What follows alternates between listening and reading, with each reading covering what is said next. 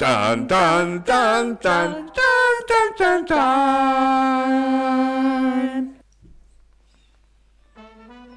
Bueno, hoy me faltan los truenos y me falta y me falta la lluvia, pero lo que me sobra es gente, eh, gente aquí. Mm, os lo voy a explicar un poquito porque resulta que Inma nos ha abandonado. Se ha, se ha dejado a la se ha dejado a la técnica, se ha dejado a la técnica Inma. ¿Qué, tal la qué tal la mesa, las, las- teclitas y los botones y todo eso? Muy bien, funciona funciona todo, ¿no? Muy bonita, funciona todo. Bueno, pues aprovechemos para felicitarla, que ayer fue su cumpleaños. Felicidades. ¡Felicidades, maja! Y, y aprovechamos que tenemos un hueco en la, en la mesa, bueno, varios huecos en la mesa, para, para discutir sobre un tema que para mí, para mí es un, es un poco nuevo. Me tenéis que poner... eh, estáis poniendo cara de este, no tiene ni idea. Bueno, ha sido así casi todos los episodios. Así que no hay, no hay problema. Y vamos a darle una vuelta a la mesa porque eh, tenemos hoy, tenemos hoy la visita de tres amiguetes que sin ningún tipo de opresión, que yo sepa, o sin recibir sobres, como decía a la llegada a Monty, eh, han venido a hablar aquí de, de un tema del que ahora diremos. Eh, Monty, hijo mío, Dime. bienvenido, ¿qué tal? ¿Qué tal estás? ¿Cómo, cómo va todo? Pues muy bien, encantado de hablar aquí de cine otra vez. ¿Y qué te iba a decir? Eh, ¿En qué situación se encuentra ahora mismo eh, Perder, el corto que, estáis produciendo? Toma ya, ¿ha Pues visto? está en fase de postproducción. Eh, tiene una postproducción complicada porque hay que hacer un videojuego completo y hay que, hay que hacer animación. Entonces hasta enero o así no creo que tengamos el corte definitivo. Bueno, pues vamos, estamos en ello. estaremos, estaremos ahí, pero hoy vienes a hablar de cine, ¿eh? Que Sí, conste. sí, Vale. sí. Hoy no vengo a hablar de mi película. Damos la vuelta a la mesa y tenemos a Rafa y Follows, justo enfrente, casi enfrente de mí. Rafa, bienvenido. Hola, ¿qué tal? ¿Qué tal? Oye, eh, la moto y todo eso bien, ¿no? La moto perfecta. ya hace cada vez más frío, pero nada que no solucionen un par de capas. Oye, y que no, no te había preguntado desde la última vez, eh, ¿cómo, ¿cómo quedó el tema del día 26, el mes pasado? La, proyección solidaria, aquella es que me, me, me moló mucho aquello. Pues tuvimos alrededor de unas 200 personas en, en nuestras salas viendo Lilo el cocodrilo. Lilo, y qué y la verdad es que fue, como siempre, una experiencia maravillosa. Ver cómo los niños juegan y se, y se relacionan con, con la pantalla grande es algo que no, que no tiene precio y que ya estamos deseando volver a hacer el, el año que viene. Pues yo deseando que cuente, el- que cuente el ejemplo. Pues sí, la verdad es que sí. Eh, seguramente todo el mundo tiene su, su acción social, pero, pero esta la verdad es que ya es muy antigua y, y hemos llegado a tocar a muchas personas y por eso ya más que trabajar por objetivos y, y ese día más que trabajar por, por unos ingresos, trabajamos por valores y, Claro. y eso es lo importante. Pues nada, estupendo. Esperamos entonces hasta el año que viene, ¿no? Hasta el año que viene, primer trimestre, será el primero. Ya estaremos aquí para contarlo. Estupendo. Pues tenemos una persona más, o sea, nos ha cabido una persona más. Eh. Rafa Fran, hijo mío, qué guapetón que has venido, ¿eh? Te has peinado porque sabías que venía yo, ¿no? Bueno, ya sabéis que yo estoy aquí por otros valores, como que me pille cerca y esas cosas. y aquí estoy. Bueno, eh, Las amenazas han sido muy sutiles y muy veladas. o sea, Pero fructíferas, han funcionado, por lo que Claro veo. que sí, a ver. es- Oye, y una, una la pero, cabeza de caballo en, en la cama, pues La al cama. final, pues, una técnica siempre funciona. pero se notaba mucho el látex. no, o- apenas. Pero, oye, una, una cosita. Eh, tenemos pendiente una, una partiduki. Tenemos Sí, pendiente una partiduki. Cuando queráis. ¿Qué juego me pondrías tú a mí para que yo no me desgaste demasiado y luego la semana siguiente pueda hacer mis quehaceres sin que se note? Mm, Bueno, no sé, a Inmar le puedes echar cualquier cosa porque es todo terreno, pero mm, de ti, no sé, alguno de a lo mejor de, de deducción social, de traidores, de... Sí, De traidores. conociéndote. Madre mía. Mira, el otro día jugué a La Cosa, el, juego de, de tablero de La Cosa y Oh. la verdad es que impresionante. Han Basado llevado, en han la llevado la peli. peli, han llevado la peli al tablero de una forma O increíble. sea, que te, has quedado, te, te- te ha molado, te has quedado sí, satisfecho sí. con ese Sí, rollo. qué barbaridad. Claro. Pues para que veáis que aquí la gente viene a hablar de cine, pero somos todos mundos diferentes y al mismo tiempo complementarios. ¿De qué vamos a hablar hoy? Eh, amiguetes, eh, ¿os suena el terror elevado? Sí. Bueno, claro, porque lo habíamos dicho la semana pasada y de eso iba a tratar. Entonces vamos a ver, todo esto del, del- del terror, del terror elevado. Yo me entero, como los presidentes del, del- del gobierno en España, de las cosas casi por la prensa. Entonces resulta que esto del, esto del terror elevado, eh, no sé cómo lo veréis vosotros, pero no es quizá, no es quizá un, eh, género, subgénero del terror, según veo yo, del cine de terror, mm, que quizá mm, se ha querido valorar con esta o supervalorar con esta con esta etiqueta porque no llega por la manera en la que cuenta las cosas. Bueno, ¿qué, qué es lo que tenemos aquí? Yo reconozco que esa etiqueta no, no me había llegado, no, no la conocía. Entiendo perfectamente a qué, a qué pueden querer referirse, pero como tal, esa denominación yo no la, no la conocía. Me parece bastante eh, curiosa y viene a ser eh, lo que pasa siempre con, con los guetos, que eh, bueno, pues hay, un, hay dos fuerzas, una que pretende salirse del gueto y llevar... eh, reivindicar esas obras que siempre han sido de culto, llevarlas a- Pero luego está la fuerza contraria de que no vengan directores de fuera a meterse en mi jardín y hacer eh, cine de terror cuando yo siempre he estado aquí con mis Wes Craven y mis John Carpenters y qué es esto que venga aquí ahora de fuera a hacer cine de terror. Eh, bueno, yo veo un poco ahí esa, esa contraposición de fuerzas. No sé, ¿qué opinan? Tú, por ejemplo, eh, Rafa, te- eh, ¿tienes, ¿tienes la misma opinión o crees Yo que...? creo, lo, lo has denominado subgénero y yo creo que cada vez empieza a ser más género en, en- en sí mismo. El género de terror elevado pues sí que es un cine más complejo y que muchas veces al espectador le puede costar un poquito más eh, meterse Llegar. En, en esa no llegar pero sí meterse en esa atmósfera o meterse en esa complejidad que sí que, que sí que pide este tipo de guiones este tipo de, de tramas Eh, yo creo que, que todo es evolución y claro en los años eh, 30 40 cuando se empezaron a hablar ya de los de los Dráculas de los Frankenstein pues el, el terror era, era muy básico, era muy, muy visceral, por decirlo de alguna manera, y ahora estamos entrando un poquito más en, la complejidad, algo en lo... En la complejidad yo creo que está, está la palabra. Eh, Monty, ¿no te parece que, que el término en sí no es eh, hacerle una especie de, de favor? Porque hablamos de películas como Hereditary, eh, It Follows, nuestra querida It, Follows. Ahora no, no lo veis, pero estamos todos sonriendo, porque es además la película que, siempre me recomiendan todas las todas las las, eh, las plataformas. ¿No te parece, Monty, que es como hacerle una especie de regalo? Porque este tipo de terror del que, tal y como lo ha dicho, tal y como lo ha dicho Rafa, eh, es una manera de elevarlo, pero porque, porque ne- necesita que así sea. ¿O qué es lo que pasa aquí? Yo creo que es por cuestiones históricos-sociales. o sea, para mí el género no existe como tal. Vale. O sea, para mí el- eso es una etiqueta que han puesto ahora porque históricamente desde los 80-90 se ha hecho, o sea, se ha catalogado el cine de terror como un cine de entretenimiento puro, donde todo era más orientado a la comedia, a la parodia, al slasher puro y duro, de o sea, simplemente diversión, punto. Cuando se ha empezado a hacer cine de terror, eh, donde había características más dramáticas, más serias, se, ha- se le ha puesto la etiqueta de elevado, pero es que eso ha existido siempre. O sea, eso ha existido desde Nosferatu o el gabinete del Dr. Caligari a Psicosis, El Exorcista, De también hecho- sería terror elevado El Exorcista o Psicosis. supuesto. Y sin embargo ahora se la cataloga como si fuera una cosa nueva y no es nueva.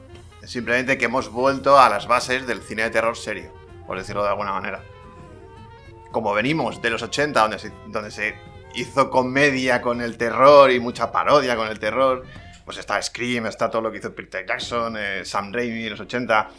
Un terror muy divertido, muy, muy sangriento también a veces, muy slasher Muy autorreferencial. muy autorreferencial. eh, entonces, cuando empieza a salir Shyamalan con sus Ujú. Con sus películas raras de terror y mezcla de drama, que no sabes si es drama o es terror, pues eh, lo empiezan a catalogar como terror elevado. Pero es que eso yo creo que ha existido siempre. Es simplemente volver a la, a la esencia del cine de terror más serio, digámoslo así. No sé, la cosa es que mm, yo me doy, yo me doy cuenta de que se termina, porque yo no sabía el, el- el tipo de cine que, englobaba esta denominación, por decirlo así. El tipo de películas que podían entrar en este, en este contenedor. Entonces, eh, lo, que, lo que veo es que de- desde fuera, no yo, des- desde fuera, tratan de, tratan de, se trata de meter en este, en este cajón un, un cine que a lo mejor es un poquito difícil es un poquito eh, más difícil de entender eh, o que requiere más paciencia que la habitual, como decíamos, como decíamos antes, porque hay una contraposición muy gorda entre esto que estamos contando y, por ejemplo, Terrifier, que, que es una ensalada de. es una ensalada de sangre y de lo que, y de lo que veíamos. O de lo que de lo que hemos creído siempre que era que era el cine de terror está está ahí yo creo el, Asumen- el- el enfrentamiento no asumen un bagaje. Esas películas eh, más de género, como lo podemos entender, de, de palomitas y sangre, eh, asumen que tú llevas viendo eso desde los tiempos de los videoclubs. Cuando a lo mejor eh, otro tipo de, de directores, vamos, yo creo que es más bien un tema de directores. O sea, cuando el director pertenece al ramo, pues todo el mundo dice que hace cine de terror. Cuando viene un- una persona de fuera y, y hace una peli de, de terror o un thriller psicológico o sobrenatural, pues nadie dice que ese director es de, de- es de terror. Por supuesto, porque hace una incursión en el género y muchas veces pues la clava.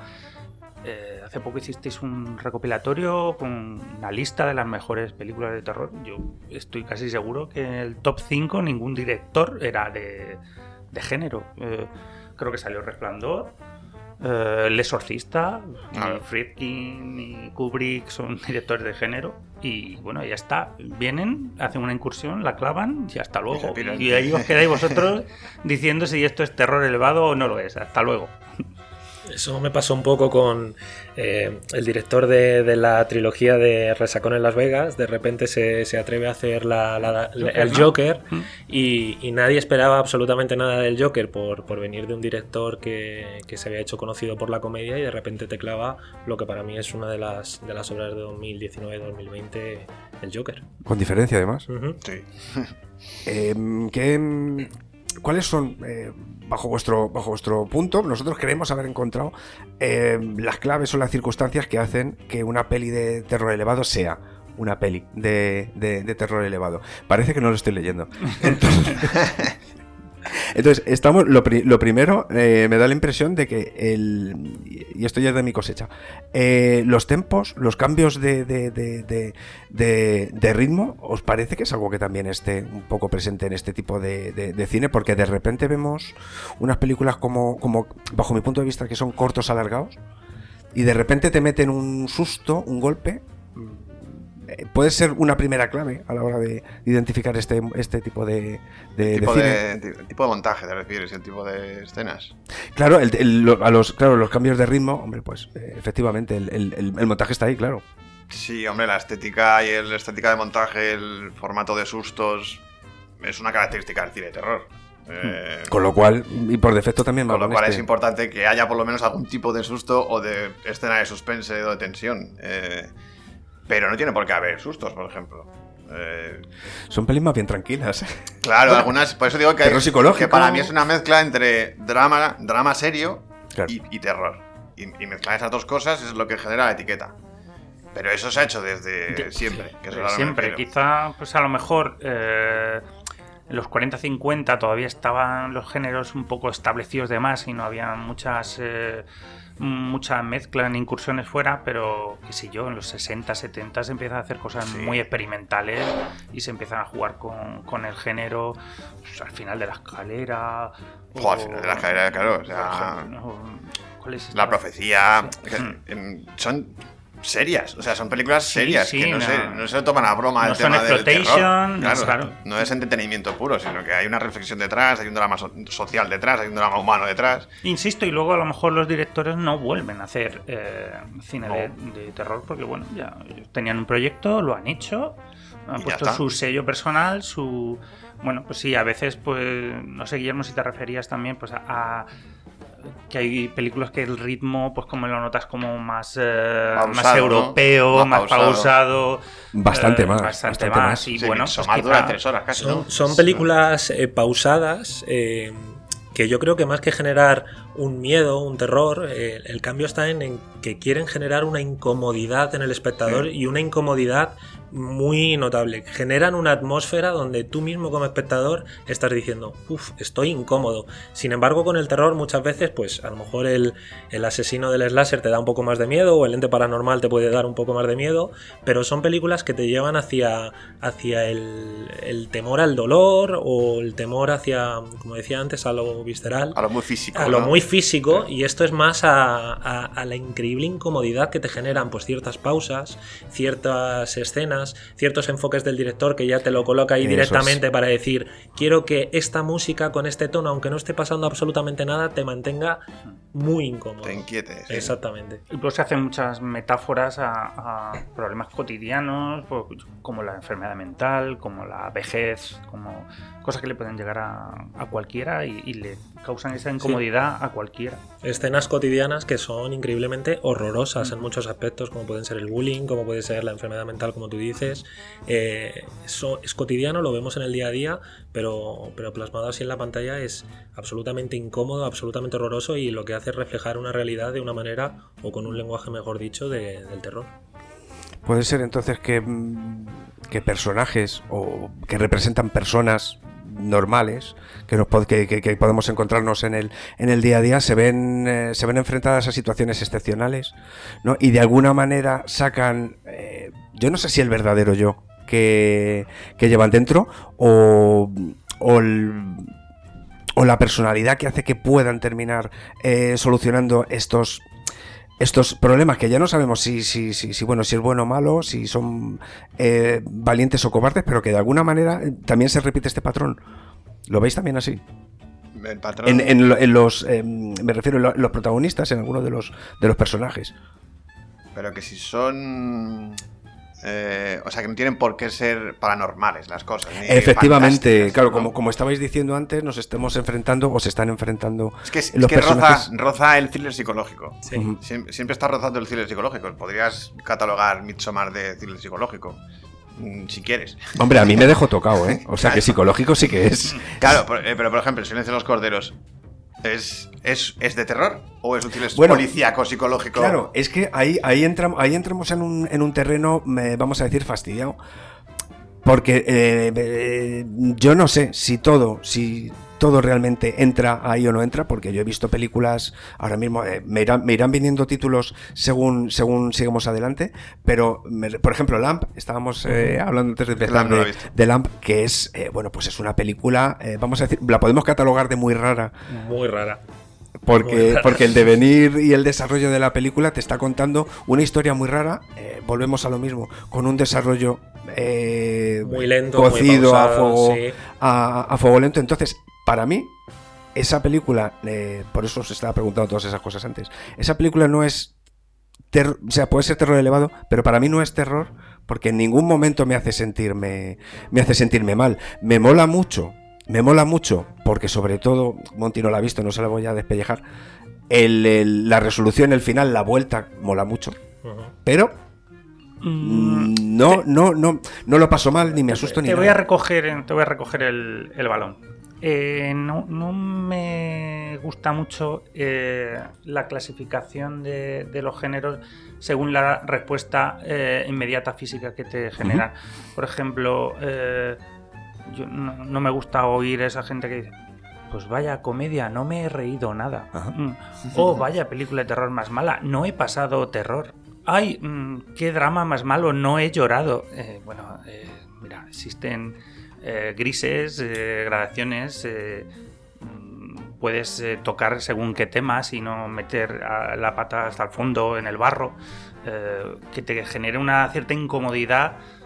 Para mí ya es suficiente, ¿no? Ay, es que no me he asustado, no es de terror. Pues vale, yo qué sé. Pues eso tiene que ver mucho con las expectativas que tú tienes Claro, de la pero-. A ver, que es un poco crítica cinematográfica de cuando tienes 12 años. Ay, no me he reído, no debe ser buena comedia. Bueno, vale. Yo ahí voy a. Voy a culpar exageradamente además al marketing de las películas de- sí. del cine. Muchas veces el mismo tráiler o la misma manera de, de publicitar para llegar a la, a la masa o para llegar a la, a la mayor cantidad de público posible, eh, pues se hace un marketing de la película totalmente erróneo y se hace un marketing de la película eh, que- Dirigido. que- exactamente, que no se que no se corresponde con lo que luego va a ver el espectador. Yo tenía, yo tenía un ejemplo, tengo en la cabeza un ejemplo eh, que me tocó vivir eh, como gerente de cine, que fue la, la película La llamada de Cole, no sé si, si os suena. Es una película de extraterrestres que la vendieron como una película de invasión alienígena totalmente. Entonces toda la gente iba a ver una película de, de invasión como Ataque a la Tierra o como puede ser La Guerra de los Mundos, sí, Independence. Day. Claro, Mars Attack. Y Mars Attack. Y de repente se encuentran con una película maravillosa que es La Llamada, eh, que es totalmente todo lo contrario a una invasión alienígena, es una visita alienígena, por decirlo de alguna manera. Recomiendo a todos ver esta película, Película. sin la expectativa de que van a ver algo de, de alienígenas reduciéndote la cabeza o explotándotela. Qué bueno. Eso, eso ocurrió también, me acuerdo, con el Shyamalan y con... La joven del agua. eh, Por no, con el- ejemplo. con ¿El tráiler del bosque. El bosque, por lo ejemplo. vendían como sí, peli sí, de sí. terror y claro, la gente Igual. se quedó como, pues esto no me ha dado miedo, claro. Claro. Pero es que Y- es un drama. Pero la bueno, peli. sí, pero es que son entonces son cinco cajas y si la película no encaja en una de esas cinco cajas, pues entonces eh, ya no sé valorarla. Pero si te la venden como una peli de terror. Vale. porque el trailer era terrorífico, El trailer era como, esto va a ser Sí, una sí. peli que voy a cojonar aquí en el cine. Eh, y luego, pues claro. Con la, cierto bru- que la- con la bruja pasó algo muy parecido que con el bosque, igual, Sí. es algo muy pausado. Con la joven del agua, yo recuerdo que se vendía como una película de, de terror en el tráiler y de repente yo llegué y me encantó porque dije, he visto un cuento ahora mismo. He Sí, visto un cuento. un- un- Una historia una que historia me- y he visto un cuento, Un pero cuento, ¿no? no se asocia a lo que tú estás viendo en el tráiler, a cómo te lo venden con su música, con su realización, con su... Qué bueno, es cierto que eh, a Rafa Fran le tengo que le tengo que dar- le tengo que dar la razón porque es cierto que también a, a Monty eh, chicos eh, te están vendiendo las películas les están poniendo una, una calificación y tú mm, con respecto a eso que a eso que lees a eso que ves a eso que te ofrecen eh, ofreces una tienes unas, unas, unas expectativas. Entonces claro claro que no que no que es, es- es difícil luego meter una película entre dos cajones, aquí o aquí, pero para mí, sobre todo en el de terror, eh, no sé por qué, pero sobre todo en el, en el, en el cine de, de- de terror, es, es muy fácil eh, es muy fácil tenerme contento y al mismo tiempo muy fácil decepcionarme. Porque yo no sé si es el hecho de que hay personas que han visto mucho cine y cuando se enfrentan a, a esta circunstancia que estamos viendo, al, al- al terror elevado, de repente se quedan un poco plof con, con- con todo esto porque estamos esperando otra cosa completamente, completamente diferente. Pero, pero bueno, luego tenemos también otro, otro aspecto bastante importante que es el, el- el de la fotografía de este tipo de, de- de películas A eso y, y el, y, y la distorsión de la imagen o bueno sí claro iba a decir más o menos luz estamos hablando de fotografía no o sea que yo creo que se juega mucho con eso y, y además de que se juega da mucho juego Para mí el único, redundancia. el único factor diferencial ahora en el cine moderno de terror es ese. Que buscan un concepto estético de la película. O sea, no es entretenimiento con, con cine y ya está, sino que buscan que sea estéticamente bonito, que transmita cosas con la luz, con la fotografía, y para eso el, Y el inter- ejemplo... La interpretación de los Y la actores interpretación de los también. actores es- también. claro O sea, para mí el ejemplo claro fue La Bruja, que fue un poco el punto de inflexión donde yo vi y digo, uy, este cine de terror es, otro- es otra Hmm, cosa. otra cosa Pero no por, pero no por el sello de terror elevado. A lo mejor llamarlo terror estético o otra cosa, pero no terror elevado. A mí lo de elevado no es una etiqueta que no me... Elevado es la presunta inteligencia que tienes que tener. Sí, claro, es Claro, que presumimos, para ver la peli, si no, presumimos no. que tienes una... Estamos todos de acuerdo que la etiqueta es odiosa Es y mierda, sí. Yo, en cuanto a, a la fotografía, yo creo que, que el terror elevado, porque ya lo estamos llamando así, o el terror estético que, que decía Monty, eh, lo que intenta crear es un simbolismo en la misma película y un simbolismo en todo lo que estás viendo. Entonces, eso lo que hace es ampliarte muchísimo la experiencia y genera un lenguaje propio que, que estamos empezando a ver en las películas de terror. Incluso en películas de terror como este año que, que han podido ser muy taquilleras que hacía muchísimo tiempo, como puede ser Smile, ya no estamos viendo eh, la, típica, la típica película de un ente paranormal, sino que ya estamos tratando otro tipo de, Mm. de temas, otro tipo de complejidades y lo estamos haciendo con, con características en, en- tanto en las interpretaciones, como decíais, en la imagen, en la fotografía, que no se habían visto nunca. Y eso lo que yo creo es que ya el, mi- el mismo, el mismo terror lo que está haciendo es compartir lenguaje y compartir simbolismo con lo que podíamos denominar el terror elevado. Mm. Está claro que la etiqueta lo- la odiamos, pero todos sabemos instintivamente a qué tipo de películas Sí. nos estamos Sí, sí, refiriendo. sí, sí, eso es importantísimo. Eso es Yo importante. sí. no tengo eh, yo no tengo nada en contra de, de este nuevo cine de terror de hecho me gusta bastante No, no, esto está guay. y, y creo que una de las cosas que lo, que lo diferencia es el espacio que, te- que da al espectador para, para reflexionar sobre lo que está viendo. No, no te lleva de un sitio a otro corriendo porque viene el asesino. Eh, muchas veces son planos largos, conversaciones pausadas, Sí. donde tú puedes ir, eh, puedes ir asumiendo todo lo que está pasando y, y reflexionar que es una cosa, pues eh, quizás de un cine menos, menos Hollywood, Menos eh, comercial. menos comercial, Pero es espectacular. pero, es más difícil, a lo mejor el visionado. pero, Te cuesta más rumiarlo. Sí. sí, claro. pero tiene un impacto luego... O sea, tiene más impacto, claro, luego a nivel emocional Te dejas dos, psicológico. tres días eh, revuelto. Hmm. El terror clásico es, es la supervivencia pura y, Claro. Y yo creo que el terror, el, o este nuevo tipo de terror es, es un terror que te obliga a mirar hacia adentro, es un terror que te obliga, que te obliga a mirar hacia, hacia uno mismo, hacia la sociedad. Y creo que eso es, es sumamente, es, es mirarse a un espejo y mirarse a un espejo muchas veces es sumamente incómodo. Y yo creo que, que ahí es donde nos estamos moviendo más en lo emocional mm, que en lo visceral que era pues un Terrifier que sigue funcionando muy bien y es un toma y daca, toma y daca y está muy bien, y está muy bien, pero yo creo que, que lo realmente incómodo y lo realmente lo que nos asusta es mirar hacia adentro, mirar ese espejo. Sí, hacer, hacer analogías, hacer metáforas con, con lo que está pasando. O sea, a mí me viene a la cabeza Ba- Babadook. Es una experiencia visual, porque al final es, es muy surrealista todo lo que ocurre, pero al final es el trauma de ella. Entonces está representando el trauma de ella con una cosa fantástica de terror. Hmm. Eh, tiene pozo. O sea, no es lo que tú dices, no es supervivencia de, de un tío con un cuchillo persiguiendo. Es su- su- supervivencia Sino mental. es ¿no? supervivencia mental de cómo su mente está Como- desarrollando ese como trauma. aguento esta pesadilla Claro. de niño que me ha tocado. Sí. El, es el terror clásico, es el miedo a la muerte y el terror elevado es miedo a la existencia totalmente. Es el, el- el miedo a los niños. Miedo a los niños. En los pasillos en los que hay poca luz. Quizá. Pues no sé, con, con- con respecto a la. al- a la- a sobrevivir al, enfrentamiento. He recogido, he recogido algunos estos días, algunos, algunos titulares que he visto con respecto a este tipo de. a este tipo de cine que me ha hecho mucha gracia. Porque los hay de todos los colores y de. y de. Y de, y de todos los tonos. Entonces, empezamos, por ejemplo, con el terror elevado es un fraude y aquí te explico por qué.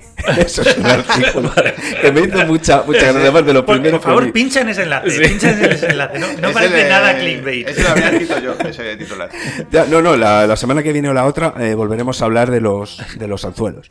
Eh, seguimos con X, la película esta que habla de, de una- Ujú. del rodaje de Ah, una película está muy porno, guay, que está bastante Bueno, bien. A mí me dejó bastante frío, pero bueno. Sí, eh, no te, no te A mí me gustó. mm, Sin estar mal, ¿eh? O sea, Me lo pasé muy bien. con esa Quizá peli. fue un tema también de expectativas. No...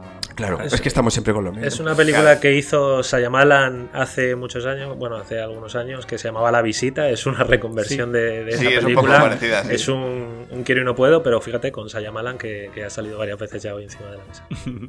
Pues bueno, este, el, el titular es X, follar en tiempos de terror elevado. y bueno, me hizo mucha gracia. Eh, luego tenemos otra, otro titular que es películas de terror con la que no morirás de miedo. Oh. Bueno, Eso, eso, eso habría que verlo. Luego, este, este es cojonudo, este os va, a- os va a encantar. Las coartadas intelectuales que buscan los críticos para no reconocer que les ha gustado una peli de miedo.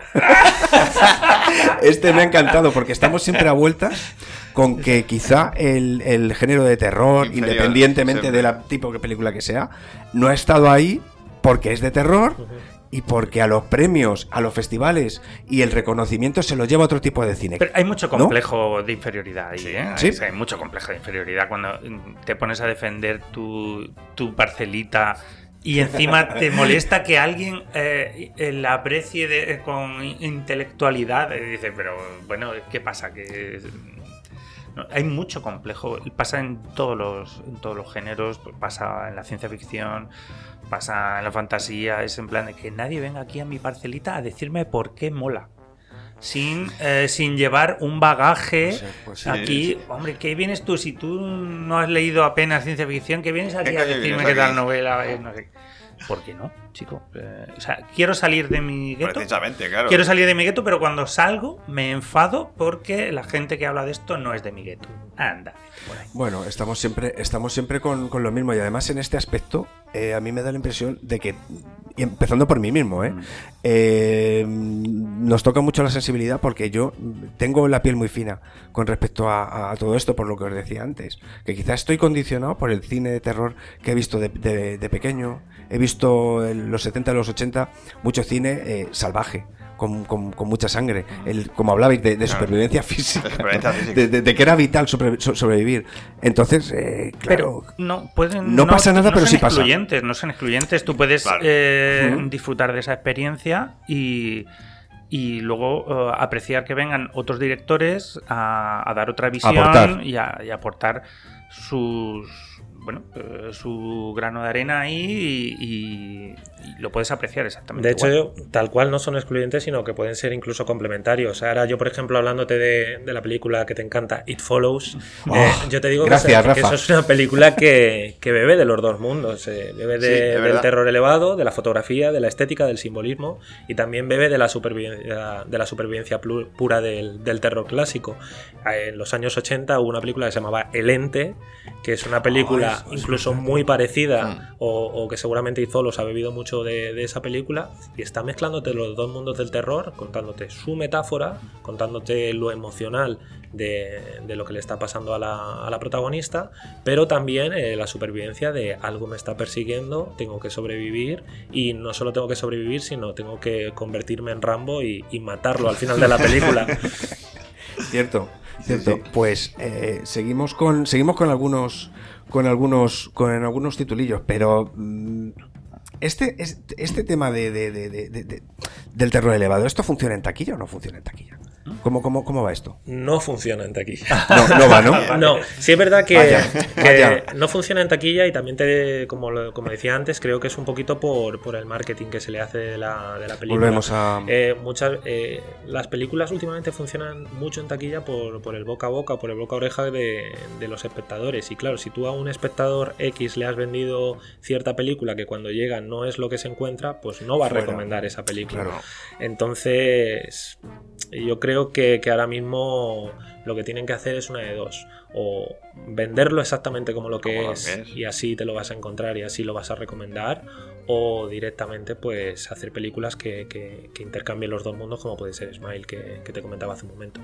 Pero lo cierto es al final es que esas cajitas de las que yo me reía, al final son las que funcionan bien en taquilla. O sea, la gente quiere Sí. ver una comedia para reírse mucho. Es que para el marketing es, va- muy importante Claro, esas claro, cajitas. claro. Es muy importante. Sí, sí. Mucho. Etiquetar es Etiquetar. súper ¿Qué vas a importante. ver? Y que una película de terror de miedo y que la gente salga asustada, pues entiendo que para taquilla es muy importante. Sí. De ahí, pues a lo mejor el éxito de, de todas las pelis de la factoría de James Wan, que James son Wan pues, ahora mismo es más taquillero, claramente- Sabes lo que vas a ver. Sabes lo que y vas a ver. Y no son malas, ¿eh? Maligno a mí me, me gustó muchísimo. Ay, Eh, Maligno la vi el otro Ay, día. ¿la- la habéis visto a- todo de sí, Maligno? a mí me Sí. gustó Yo no, no es muchísimo. que ¿no? soy, no, no me gusta la, la- Me moló, me James moló. Wan. Pues es, es otra película que, que me parece que, que cambió un poco las reglas de lo que estaba ocurriendo en ese momento en el, en el terror y se atrevió a hacer algo nuevo. Ahora viene con una nueva película que se llama Megan, vamos a ver qué tal, qué tal funciona. Pero James Wan, si ahora mismo tenemos un referente en el terror, puede ser, puede Sí, ser sí. James Wan. Ujú. Sí.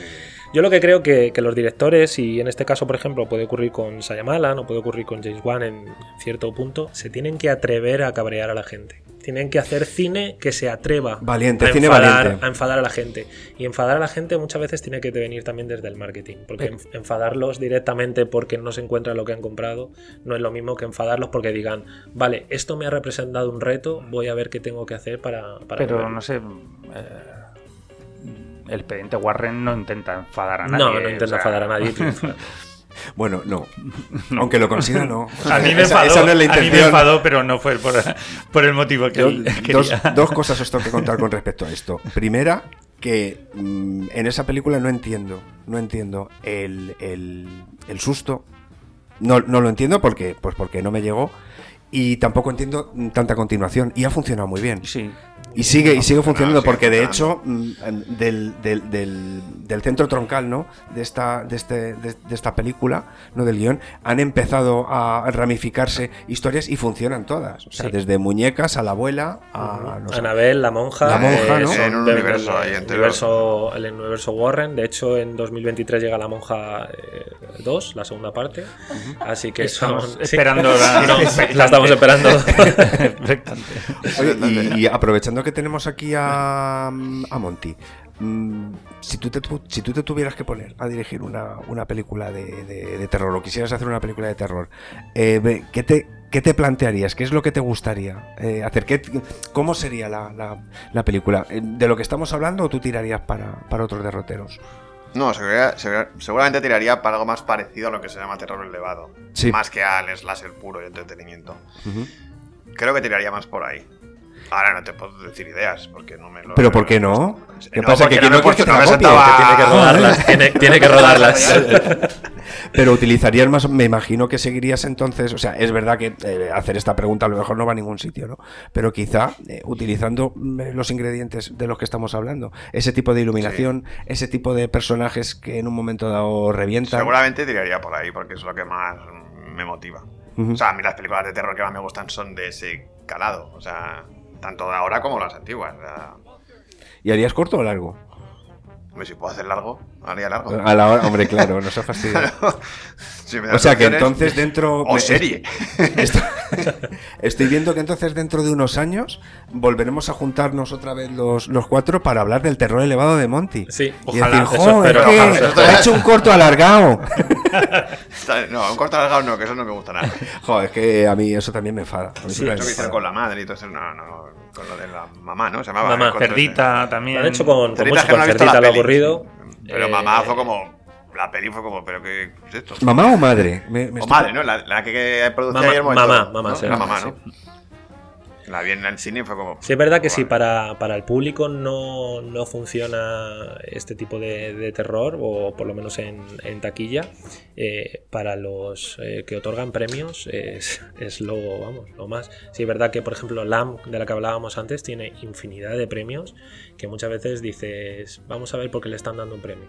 Eh, A Mm. lo mejor incluso hay premios que se pueden dar por decir, no vaya a ser que no premie esta película y parezca que no sé de lo que estoy hablando. Porque la puedes llevar a otros festivales que no sean el de Claro, Gijón o también. Sitges, ¿sabes? Porque... No, sean específicos, entonces se te abre el espectro de Y, festivales. y encima cuando la llevas a Sitges o la llevas a Gijón, pues tiene como, yo entiendo que tienen- tengan otro prestigio. Con un caché. sí. Sí, sí.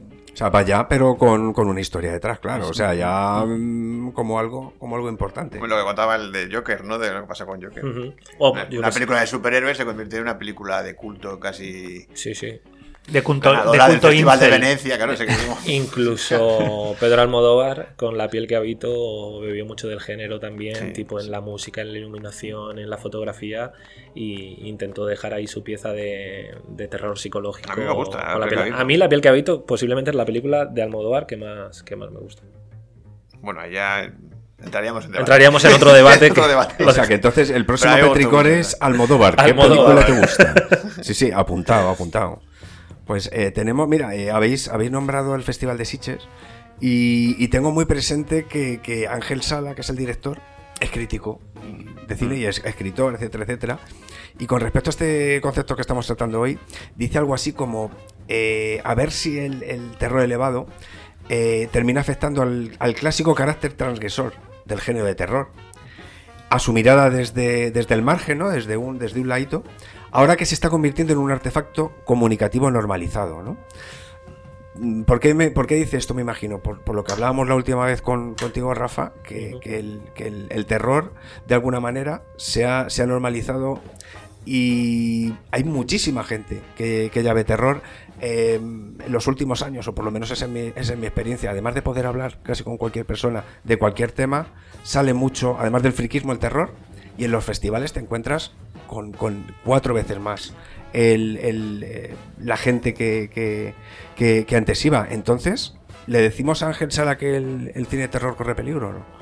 Yo creo que no corre peligro porque, porque es algo que, que la gente busca. Entonces, en cuanto la gente lo busca, no corre peligro. peligro. Como tú decías, incluso a, a ti y a mí nos pasa que, que nos queremos poner por la noche después de un día largo una, decir, una película de terror porque, como te dicen, no sé si insensibiliza o si va durmiendo ciertas partes, aunque, aunque deberían incluso hacer lo contrario, pero ya anestesian, como tú decías, de, Te de lo que te ha pasado en, en tu día. Entonces yo creo que es importante tener para cada momento una pieza y, y el terror puede tener para, para esos momentos pues una pieza como puede ser el Halloween o como puede ser eh, el Viernes terror más- 13, Viernes este 13, tipo de- algo, sí. algo de casquería, pero luego pues tiene que haber otro momento donde tú te encuentras y dices, venga, pues vamos a ver otro tipo de, de película. el cine de terror mm, de festival siempre ha sido una cosa minoritaria. ¿no? O sea, no está más en peligro ahora que hace 30 años. Está exactamente pues igual. Tiene su público entregado y, y no, no corre ningún peligro porque, porque, se, porque esté llegando a los festivales o esté llegando a las salas. mm, No. películas más Porque lo vea más gente, al contrario. No, bueno, ya nos comentaba Rafa que realmente luego tampoco es que sean Ya, taquillazos bueno. eh, estas películas. Claro. Pero es como que tiene un público muy fiel. Entonces, y que lo ha tenido siempre, un público muy fiel y que siempre va a estar ahí. Entonces es como, también es un, es un sector muy seguro. Sabes que vas a hacer una peli de terror y vas a tener un público. Y luego son películas muy rentables. Estamos viendo, por Claro. ejemplo, en el, en el caso de Terrifier 2, que con un presupuesto de 500 mil dólares, 250 mil dólares, eh, ya va- lleva recaudados 30 millones y lo que le queda por delante. O también estaba recordando la primera película de La Purga, que es una película que, que también costó 100.000 o 150.000 dólares, donde prácticamente los actores iban a comisión de lo que sacara la película y estuvo cerca, si no me equivoco, de los 80 millones de dólares en general. Acordaos de la bruja de Blair y de, O de la bruja de Blair, que es... que es el caso más extremo, ¿no? De- Sí. Yo creo que realmente eh, son los dos extremos. Eh, hay, hay directores que quieren hacer su primera película y acaban haciendo terror porque es barato. O sea, Claro, es barato y Porque es lo que se pueden claro, permitir con los medios que hay.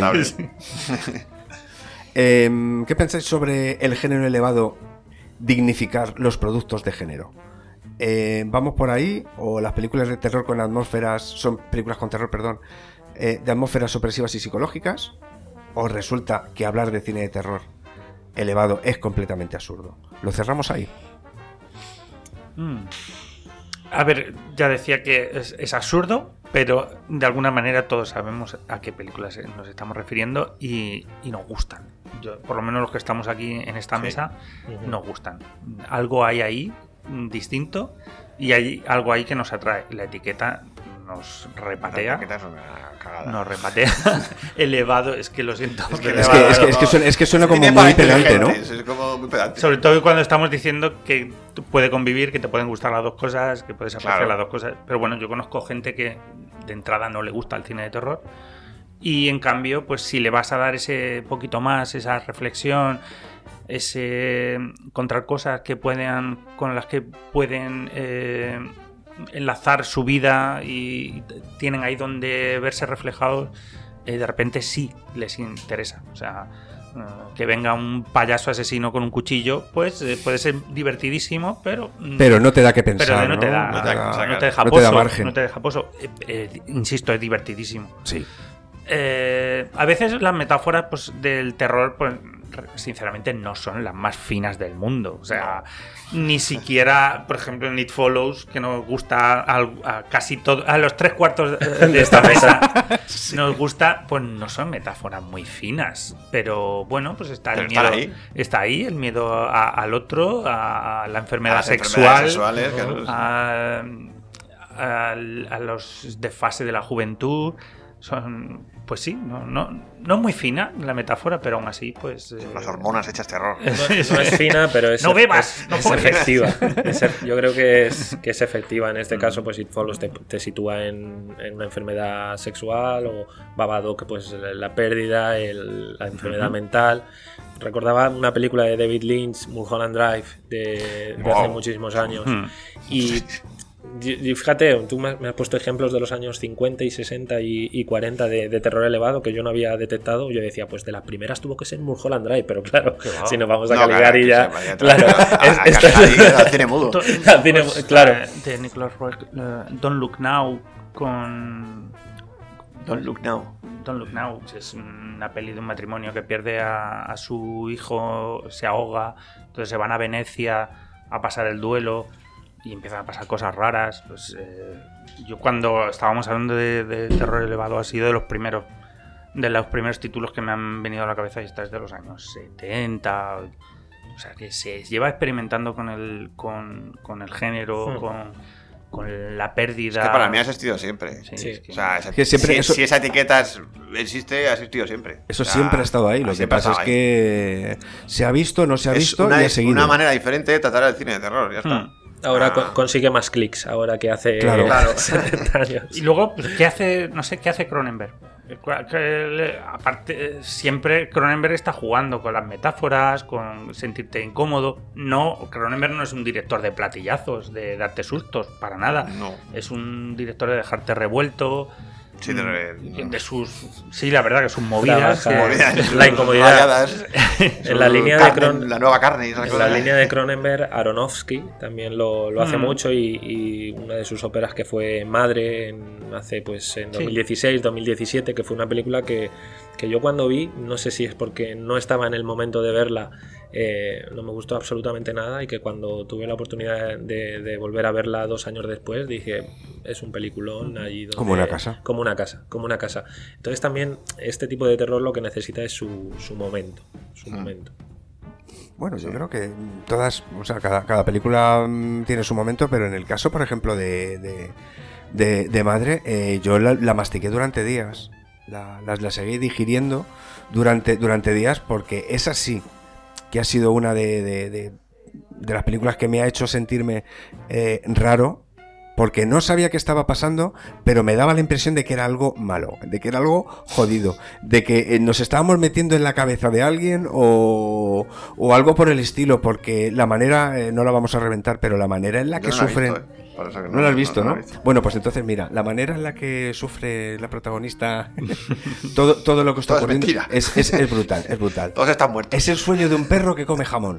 O sea, es, es increíble. Entonces, eh, volviendo a lo de antes, ¿cuál sería entonces la primera, bajo vuestro punto de vista, si estamos muy puestos, yo desde luego no, pero si estamos muy puestos en este tema, ¿cuál sería quizá la película que pudo dar pie a todo esto?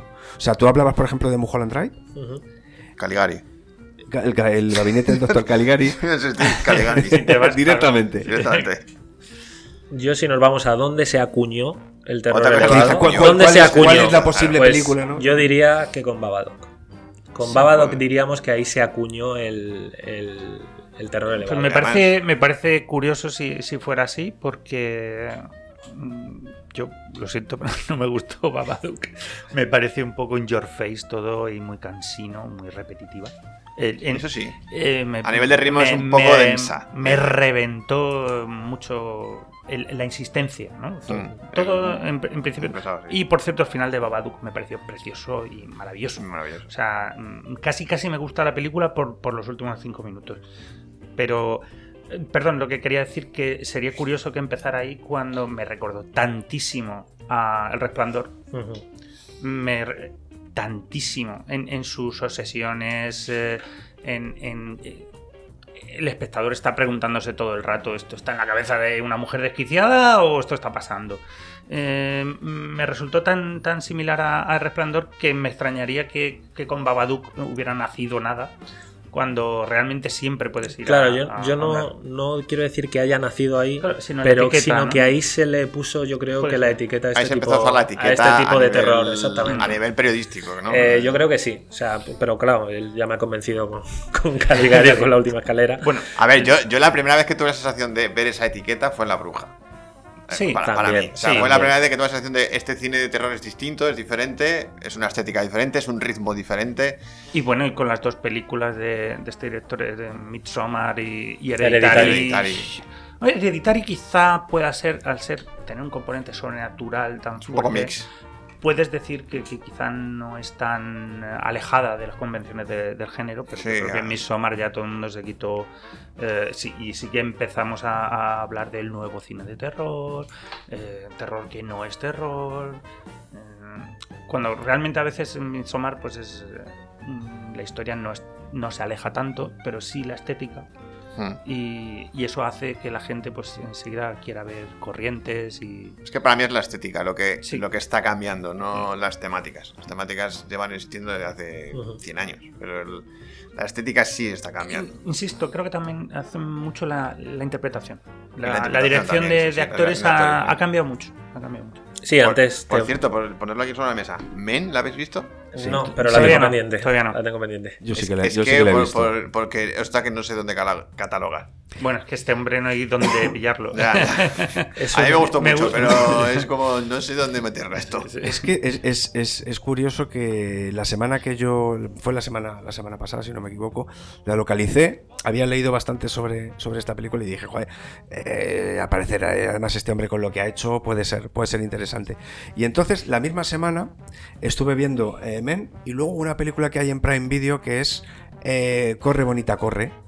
O sea, no corre, Sí. no la corre. no, Run, no, Sweet No, Hair, corre bonita, corre. y, y bueno, ¿qué ocurre? Pues que me he encontrado con dos películas, vamos a decir, de terror, que, que lo que hacen es reflejar eh, un poco el antipatriarcado o, el, o, o realzar el feminismo. Entonces, es verdad que no sé, como dices tú, Monty, dónde, dónde catalogarla, porque sobre todo de, en Men, de la mitad para adelante, es una locura y una paja mental. O sea, empiezan a pasar unas cosas que dices, pero esto, pero esto ¿por qué? O sea, no, no tengo cabeza Para, para, para- para, para saber dónde meter ahí. esto. Pero sí que es verdad que yo tiro más hacia hacia un poco el, el- quizá el, el- el feminismo, la lucha y, y- y la libertad de la mujer frente a ciertas situaciones, ¿no? A mí, me, a mí me gusta mucho que es muy interpretativa. Sí. El espectador puede interpretar la película como quiera. Le puede dar el mensaje que quiera. Porque hay un montón de metáforas por todos lados, entonces puedes hacer las interpretaciones que quieras, entre ellas la que tú dices.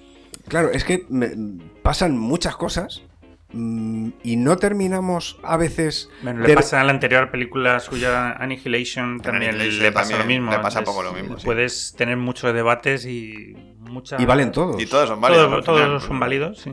Y todos son interesantes, la verdad. Me, me gustó mucho esa película precisamente por, por todo el carrete que le puede sacar. Pues esta es el doble.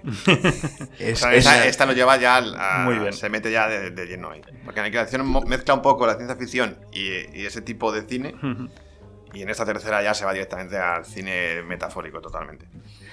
Bueno, es, que sí, es que es metafórico, es totalmente, totalmente interpretable Sí. por, por- por cada uno. A mí me gustaría tener la capacidad de poder hacer un relato, un, simplemente un relato, no llegar al cine.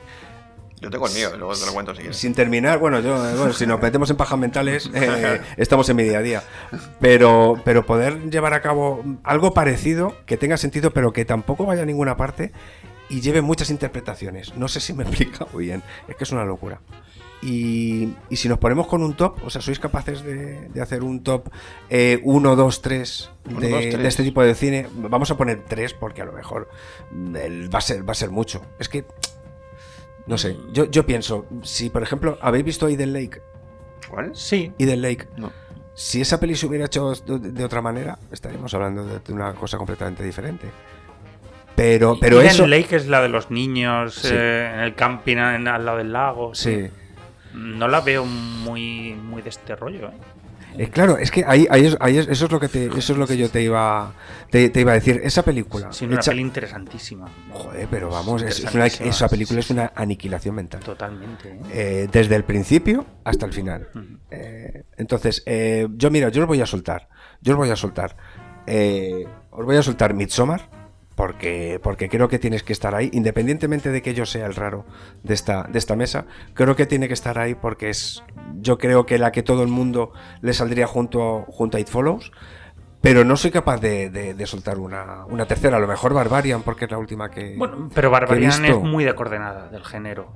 Yo Pum, no- pam, pum, pam. Y mezcla es- mucho. Yo creo que es más metareferencial, es- pertenece un poquito más al circuito de, de festival de cine de terror que, que hablábamos. Me, me parece chulísima Barbarian, pero no la Para ti veo- es más comercial, la ves, la ves más de, de sala. No, la veo más de festival. De, festival. La veo más de Sitges. eh, o sea, que, que puedas. Que agradece un bagaje previo en, el, en el género, creo. Siendo una peli que podría ser incluso para, para todo el mundo. Todos los entre comillas. Si es, si es más, par- si es más Pero todoterreno no- que el resto. Sí, sí. mm, la veo más. Es, es más dinámica, están pasando cosas continuamente amenazantes. No hay un. Un, un sustrato psicológico, aunque sí que tiene mucha mucha conversación posterior, Barbarian, y toca temas muy chulos como la maternidad, eh, el encierro, La o sea, centrificación de, de la gente en ciudades, barrio. en los barrios. Eh, creo que tienen muchos temas, So- pero no la veo de este De este- calado de que este estamos palo. hablando. Eh, no sé, yo por recomendar alguna reciente, no sé si habéis visto Send Mod. Sí. Sí, me gustó mucho. Sorprendente, Eh, sorprendente, claro, claro. es- habla justo de, de, mm, de esto que estamos hablando, de eh, la enfermedad mental, de qué está pasando. Esto está en la cabeza de la La protagonista. interpretación, tanto del, de- tanto del que ve Sí. como del propio personaje de, de- de- la acción, ¿no? Me gustó, mucho, me gustó mucho esa, esa película.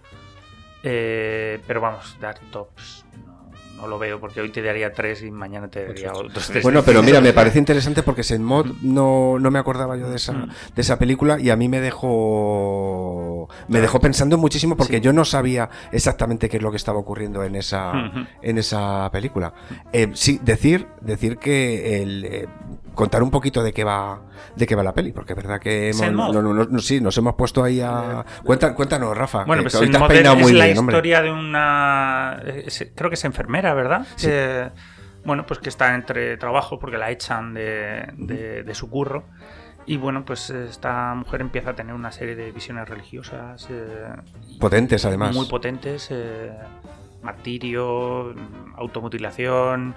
Es, es un thriller psicológico bastante, bastante potente. Y, no sé, de los últimos años, pues eh, que se salgan así un poco del molde, está me gustó. Y pues estaba recordando cuando la estrenamos en el, en el cine, esta no la había reconocido cuando la has pronunciado por primera vez. Es que pronunció Y- muy bien. Y sí es, y sí es verdad que, que, es, una, que es una película que, que llegó, pasó muy desapercibida y pasó tan desapercibida que, la había- que no la había visto. Eh, pero sí recuerdo haberla estrenado y recuerdo que fue muy, muy minoritaria en Claro. este caso. No, no, es eh, entre que son, son películas de bajo presupuesto. Eh, y, y no tienen un marketing claro. Esto no lo puedes vender como cine de terror y, y pretender Claro. que. Que funcione. Que Se, ven- funcione, sí, ¿no? se vendió como tipo en Holly, que salió un poquito después y Mm. demás. Me creo perfectamente Sí, sí, que, sí, sí. que fuera un, un pequeño fracaso. Pero estás, porque este, este tipo de cine tiene sus propias eh, distribuidoras o van a la buena de Dios, sí, ¿verdad? Son distribuidoras pequeñas. Son distribuidoras, seguramente Saint Maud seguramente sería una distribuidora muy muy pequeña porque creo que estuvo una semana en cartelera y igual que le pasó a, a Inma viendo viendo eh, toda la vez en todas partes, se fue directamente a sala pequeña Sí. eh, porque, porque la distribuidora, pues en este caso, ni siquiera ellos mismos apuestan en la pantalla grande eh, Ah. como, como deberían hacerlo. Van más a, a pequeños circuitos. Me ha recordado precisamente eh, el caso que le está haciendo esta productora A24, le está haciendo muchísimo caso al cine de género y está... Y es- creo que ahí sí, sí que encajan en, en esto que hablamos, pues son, son mm, los que han hecho X, que X. han hecho Midsommar, los que han hecho Hereditary, to- todo, todo, última, casi todas las películas de Para mí es la productora más interesante ahora mismo, que hay sí. en, en Hollywood. Sí, sí, sí. Y, y le hacen mucha atención a, a- a cine de terror un poquito Elevado. en los márgenes. Elevado. Elevado. en márgenes elevados, de DINA 3. Oye, ¿qué, qué, qué os parece, qué opináis sobre, sobre Blumhouse? Sobre la productora de, de- de cine de terror que se está que se está volcando quizá ahora yo creo que las más en las plataformas que, que otra cosa por lo que por lo que yo veo, porque de antes no, no lo conocía yo muy bien. A raíz de, de que os he dicho de Corre Bonita Corre, que precisamente de, de Blumhouse y lo que ocurre con esta peli es que se quedó al parecer ale- aletargada por el tema de, de la, de la pandemia y la han estrenado y la han estrenado ahora pero veo que, que tienen me parece que firmadas ocho películas con, con Prime de las cuales yo salvo la mitad eh, pero no sé yo si, si, si os, os- os- os mola este tipo de... Quizá ellos son los que están tirando lo mejor al terror elevado ahora mismo, ¿no? O sea, hay, una pequeña transformación del terror-terror, vamos a decirlo así, al terror elevado en Blumhouse. En Blumhouse yo lo que vería es eh, ya no terror elevado, pero sí un terror diferente. Ya lleva muchísimos años esta, esta eh, trabajando en algo en, en propuestas diferentes. Por ejemplo, Blumhouse es la que lleva James Wan, eh, Blumhouse es la de Corre Bonita Corre.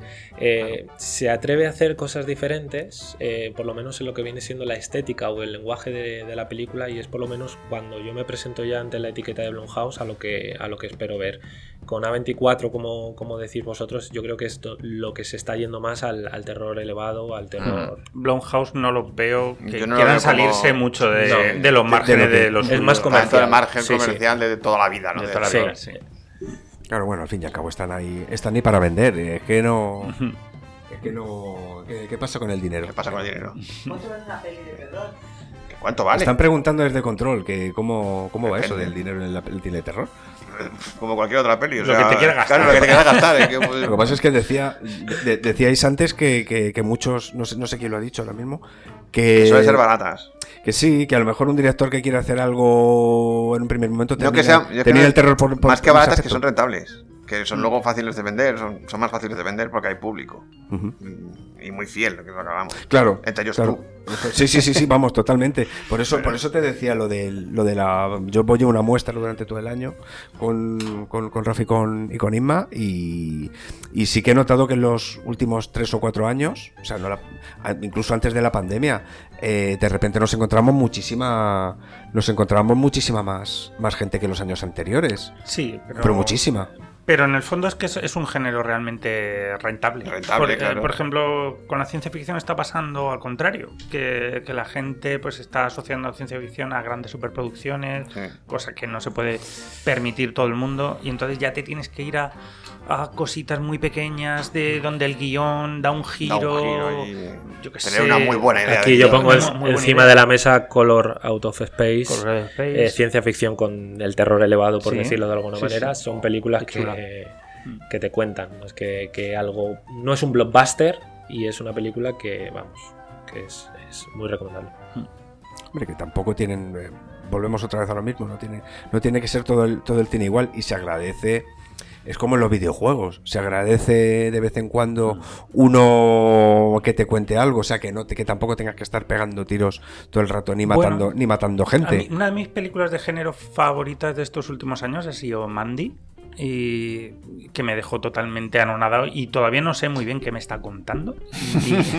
Y- si es que me está contando algo, igual no me cuenta nada. Pero fue un viaje psicotrópico mm, maravilloso, la verdad que es...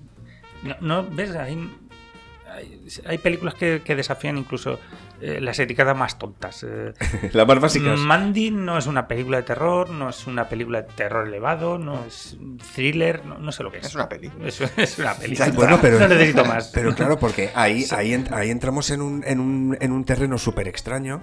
Porque mm, aprovechando yo creo el, el hecho de que, de que es el de que es Nicolas Cage Hmm. el que está en la película, se vuelven locos y incluso al guion que tenían igual empiezan a añadirle locuras para decir, es que aquí vale todo. Muy seguramente. O sea, no, eh, no os parece que lo la mejor- escena en del ese baño, caso sí. la escena del baño o te la hace Nicolas Cage o quien no te te la hace. Ese es el terror experimental con Nicolas Cage, sí. en calzoncillos. Ensangrentado. No, mira, el- hace, hace poco, no sé si viene a cuento, pero hace poco estuve viendo Pic.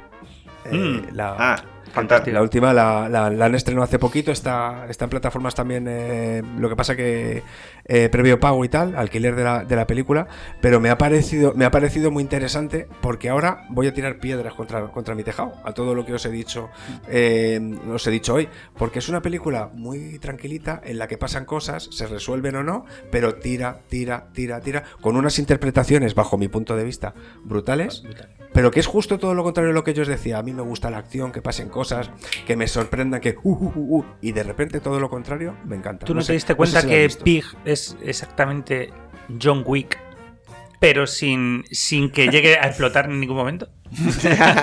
Buscando otro animal. Está buscando su mascota Buscando su mascota. y en cualquier momento parece que la cosa va a estallar y que va a ser súper violenta Y no y no pasa.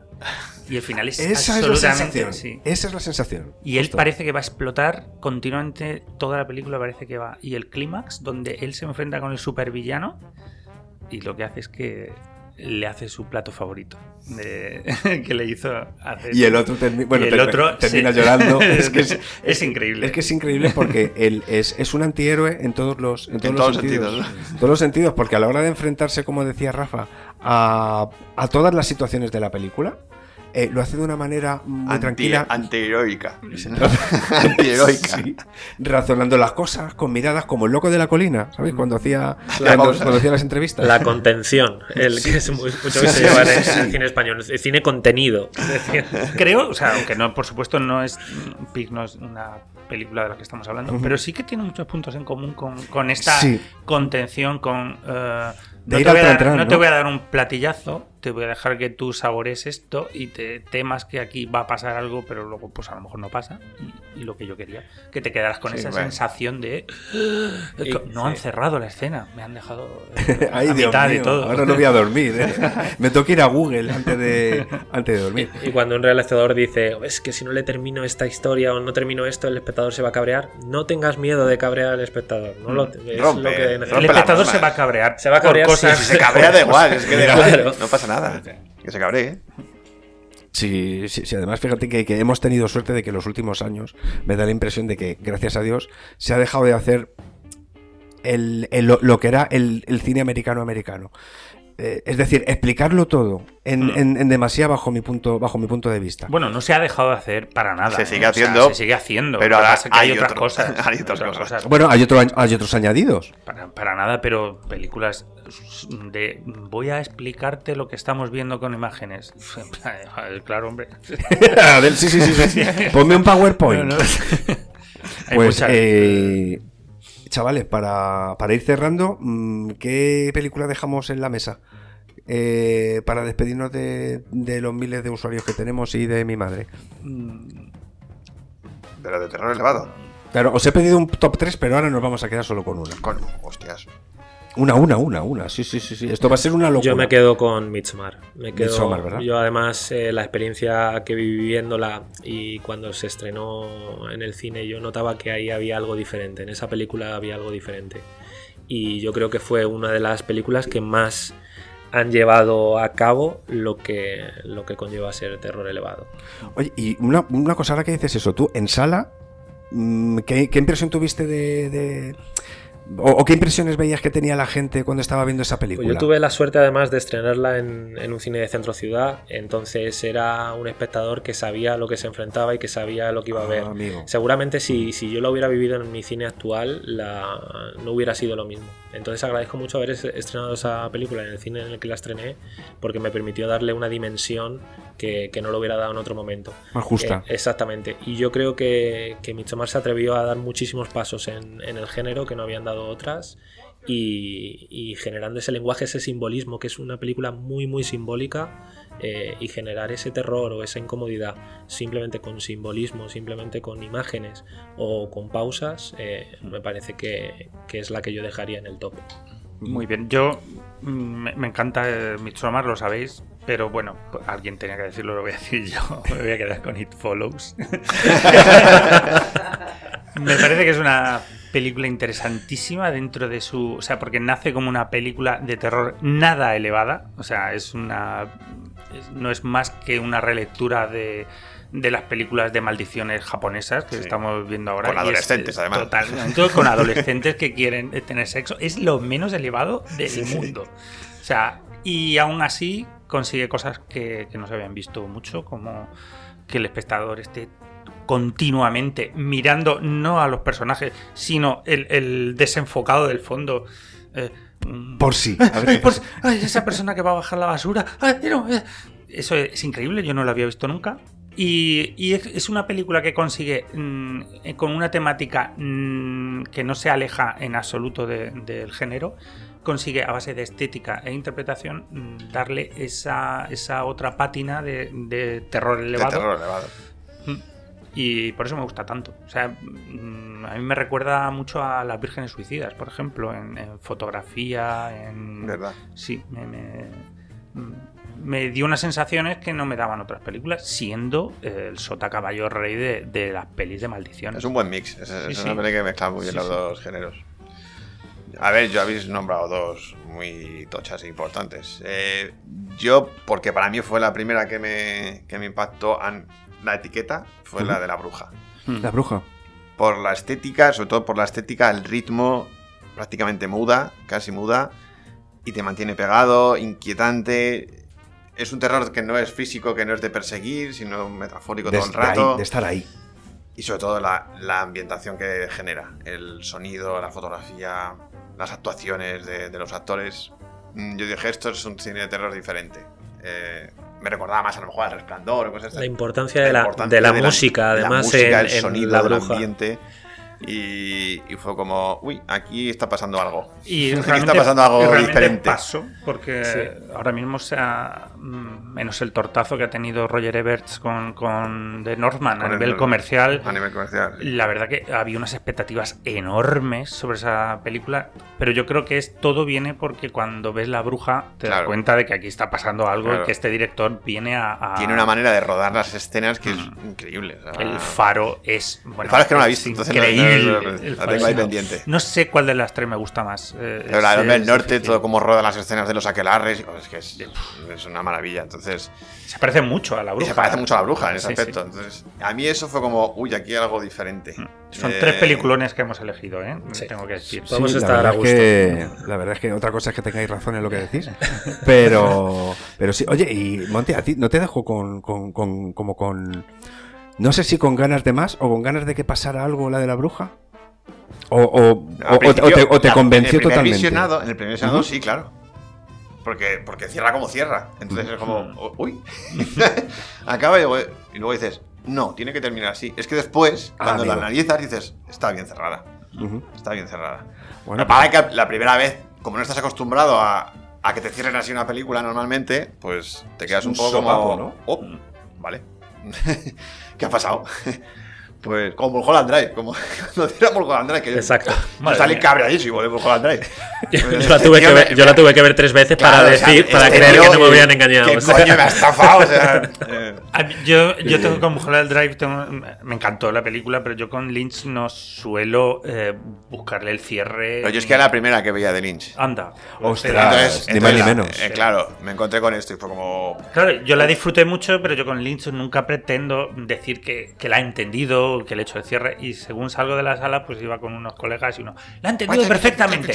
Va de esto, esto, esto, esto, esto y esto representa al otro. Y, aquí- y yo me quedé, madre mía. De habría que hablarlo, habría que hablarlo con Lynch. Yo. Mulholland Drive la vi, por, la vi por error, confundiéndome, creía que era otra película totalmente diferente. También decir que tenía 15 años y en aquel momento no me enteraba de absolutamente Claro, nada de lo que pasaba en mi 18 mundo. por ahí, o 17, ¿no? Y la vi por error creyendo que era un- una típica película de videoclub, tal, no sé qué. Así que- pero por eso digo que la tuve que ver como tres o cuatro veces para decir qué ha pasado aquí. Pues sí. O sea, me imagino que nos va a pasar con, con este tipo de películas como con Matrix, ¿no?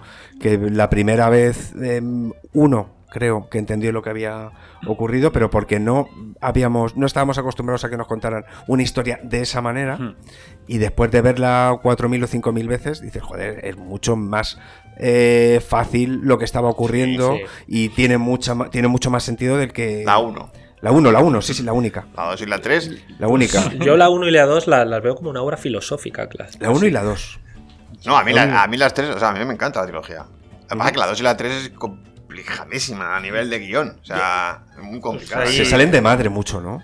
Yo Se creo va que mucho no. la olla y se, va- y se profundizan demasiado Se- en el se tema. profund- eso es. Profundizan demasiado en el tema filosófico, en el tema de programación, de ciencia ficción. Yo pura. creo que ahí son. Tengo, tengo una opinión distinta. Creo que, que profundizan, pero es para. Pues como un calamar que te echa tinta ahí para despistarte. O sea, eh, realmente no tienen tanta complejidad ni tanta. Es eh, verborrea y dejar pasar el. el- no, la, eh, Yo sí la pillo, ¿eh? Yo sí la pillo. O sea, yo Sí, por lo menos pero- tengo mi, mi manera Pero dejan de, de... de importar a los personajes. Eso sí. Yo entiendo que hay un problema de personajes en la 2 y en la no- 3. Muy importante. Muy importante. Mira, ha entrado, ha entrado la musiquita como diciendo, chavales, que se nos acaba el alquiler, A vuestra casa. que nos tenemos que ir. Pues yo, antes de irme, eh, he elegido una película para recomendaros a los tres, de terror elevado, que se llama Esquina Marink, que vais a encontrar en, en Filmin, vais a encontrar en Filmin, y que es una especie de, bueno, descubrirla vosotros.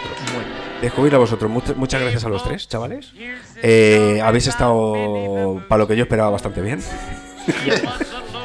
Para lo poco que esperaba. Estaba al nivel muy bajo. No, no tenía expectativas, he venido hasta sin peinar. Pero besitos, eh, le mandamos un saludito, le mandamos un saludito a, a Inma que está en los controles, a Rafa Fran aquí enfrente, a Rafa It Follows en el otro lado y a Monty a mi vera. Chicos, la semana que viene más y ya veremos si mejor. Imposible. Pues nada, un placer. Un placer. Nos vemos. Nos vemos.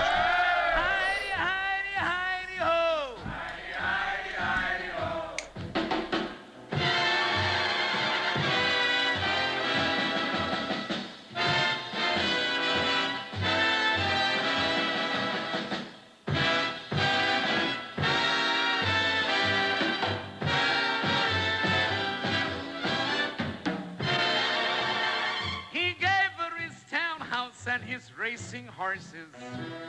Each meal she ate was a dozen courses.